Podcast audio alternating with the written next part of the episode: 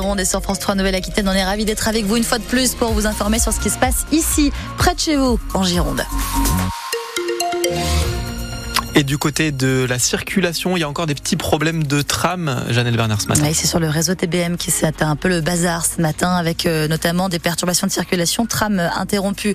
On vous l'a dit un petit peu plus tôt ce matin sur euh, les quatre lignes, euh, notamment entre la place des Quinconces ce matin et la porte de Bourgogne. En revanche, reprise du tram D entre Quinconces et Fond-d'Odège. Voilà les infos que nous avons pour le moment.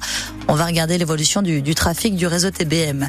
Pour la route, circulation plutôt fluide en ce jeudi matin pour l'instant, hein, 7 heures. Sur l'ensemble de la rocade, par exemple, ça circule encore bien. C'est pareil sur la 62, encore la 63. Vous commencez à rencontrer des difficultés sur la 10 depuis Cubzac les ponts en direction de la rocade. La météo, on est sur une journée avec des nuages nombreux, mais beaucoup de douceur pour les températures, Thomas. Ah oui, ça c'est sûr, puisqu'on va avoir jusqu'à 20 degrés cet après-midi du côté euh, de Belin-Bélier pour la maximale en Gironde, 20 degrés également pour Arcachon, 18 à l'Espar, 17 à Bordeaux. Du côté du ciel, eh bien, ça devrait être gris toute la journée. Et si vous aviez réservé un TGV pour ce week-end, vous avez moins de chances, moins d'une chance sur deux de monter dedans. Oui, ce premier week-end de vacances scolaires chez nous, plus de la moitié des Bordeaux-Paris sont annulés vendredi, demain, samedi et dimanche. Et c'est encore pire dans l'autre sens. Deux trains sur trois annulés dans le sens Paris-Bordeaux si vous attendez du monde en provenance de la capitale. Annulation en raison de la grève des contrôleurs qui réclament une hausse de leur salaire et une renégociation de l'accord sur les fins de carrière. Mais alors, Jeanne Mézia, combien ils gagnent les contrôleurs SNCF Au début, un contrôleur gagne moins de 2000 euros bruts selon le Parisien. Son salaire grimpe jusqu'à 2500 euros s'il travaille dans un TGV en fin de carrière.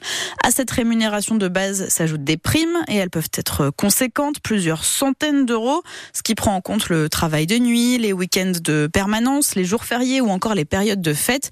Avec tout ça, en fin de carrière, un contrôleur peut donc cumuler un salaire de 3500 500 euros. Sauf que les primes ne sont pas prises en compte dans le calcul de la retraite. Pour tenter d'éviter cette grève, le PDG de la SNCF a annoncé plusieurs mesures, dont le versement d'une prime supplémentaire de 400 euros en mars pour les cheminots. Et pas de précision encore concernant les TER, un train sur deux prévu pour les intercités. Le gouvernement, lui, s'attaque aux grévistes. Le nouveau ministre des Transports, Patrice Vergrit, dit ne pas forcément comprendre cette grève. Je respecte le droit de grève qui est dans notre constitution, mais il figure aussi un devoir de travailler, reprend le Premier ministre Gabriel Attal. Et pendant ce temps-là, Emmanuel Macron recevait les agriculteurs à l'Elysée. Oui, avant la FNSEA la semaine prochaine, c'était hier, la coordination rurale et la confédération paysanne, les deuxième et troisième syndicats agricoles qui ont salué l'écoute du chef de l'État, mais annoncé aussi poursuivre la mobilisation. C'était le cas hier chez nous à Montségur, en Sud-Gironde, où de la paille, des pneus et de la lie de vin ont été déposés devant plusieurs banques. Montségur, commune du député Renaissance de la Gironde, Pascal Lavergne. Les viticulteurs, eux, ont, ça y est, la possibilité de demander le fonds d'urgence qui avait été promis par l'État. Le guichet prévu pour le 5 février a finalement ouvert hier en préfecture. Un total de 80 millions d'euros avait été annoncé par le ministre de l'Agriculture, Marc Fesneau, fin janvier pour répondre à la crise, en particulier aux pertes liées au mildiou. Il y a aussi grève à la poste aujourd'hui. Vous risquez donc d'attendre un petit peu votre colis. Les syndicats Sud et CGT appellent à des débrayages partout en France et donc en Gironde.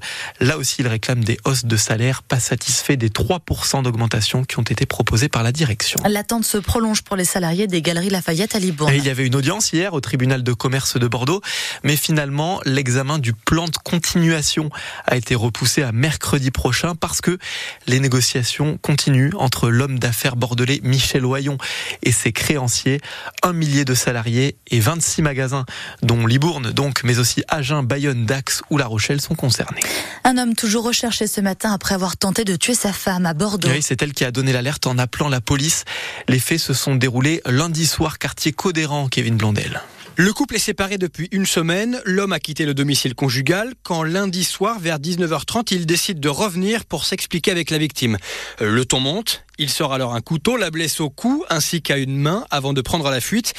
La femme âgée de 47 ans appelle les policiers. Ils sont toujours à sa recherche ce matin. Il s'agit d'un homme de 36 ans d'origine algérienne sous le coup d'une OQTF, une obligation de quitter le territoire français. Le parquet a ouvert une enquête pour tentative d'homicide sur conjoint. Euh, la victime, elle, a été hospitalisée au CHU Pellegrin avant d'en ressortir quelques heures plus tard, ses blessures étant relativement légères. Un jeune automobiliste a été blessé dans un accident hier soir vers 22h15 rue Ulysse Gaillon. C'est pas très loin de la barrière du Médoc. Sa voiture a quitté la route et est venue percuter un immeuble de trois étages. Le jeune homme de 20 ans a été transporté au CHU Pellegrin. Ses jours ne sont pas en danger. Le bâtiment n'a pas été fragilisé, lui, par l'accident. Trop de patients aux urgences. L'hôpital de Libourne déclenche son plan blanc. Oui, ce qui lui permet de rappeler des soignants en congé et de déprogrammer des opérations non urgentes pour se concentrer sur le reste. Il y a eu 172 passages aux urgences lundi contre 134 en moyenne sur l'année 2022. Ce sont les derniers chiffres disponibles. Et à l'hôpital, justement, on vous parle ce matin d'une profession très peu connue, celle des perfusionnistes. On en reçoit un d'ailleurs sur France Bleu Gironde. Nicolas Rougier, qui travaille au CHU à Bordeaux, sera notre invité dans 40 minutes. Leur rôle aux perfusionnistes, c'est d'intervenir sur les opérations du cœur. Et il en manque. Conséquence, à l'hôpital Necker à Paris, un enfant meurt tous les mois parce que sans perfusionniste, pas d'opération. C'est ce que dit le chef de chirurgie cardiaque de l'hôpital parisien. Jules Brelas, vous avez discuté de cette pénurie et des conditions de travail avec des perfusionnistes bordelais.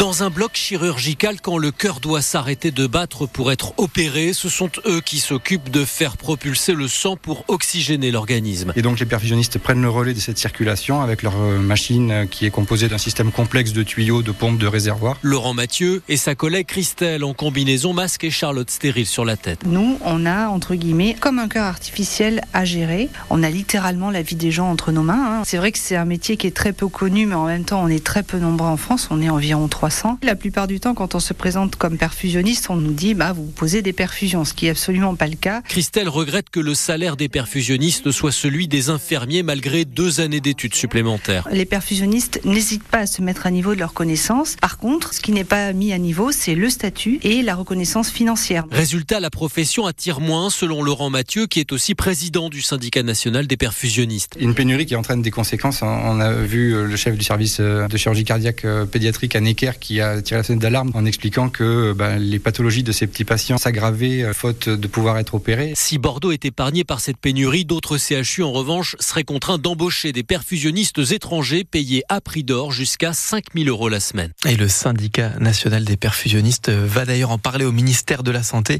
Il n'écarte pas un mouvement social, ce qui serait une première dans la profession. En septembre à Créon, la rentrée sera, se fera au lycée Robert Badinter. Oui, le plus grand lycée de Gironde et ses 2000 élèves qui sera tout neuf portera donc le nom de l'ancien ministre de la Justice, figure de l'abolition de la peine de mort, à qui la France a rendu un hommage national hier. Et puis pas de miracle pour Mérignac Handball, hier soir écrasé 44 à 22 par Metz, leader de D1 féminine. C'était quand même un match de gala pour les Mérignacaises devant 2000 personnes exceptionnellement à la salle Jean Doguet sur la rive droite de Bordeaux. Prochain rendez-vous, ce sera mercredi, match en retard face à une autre grosse équipe du championnat, c'est Brest.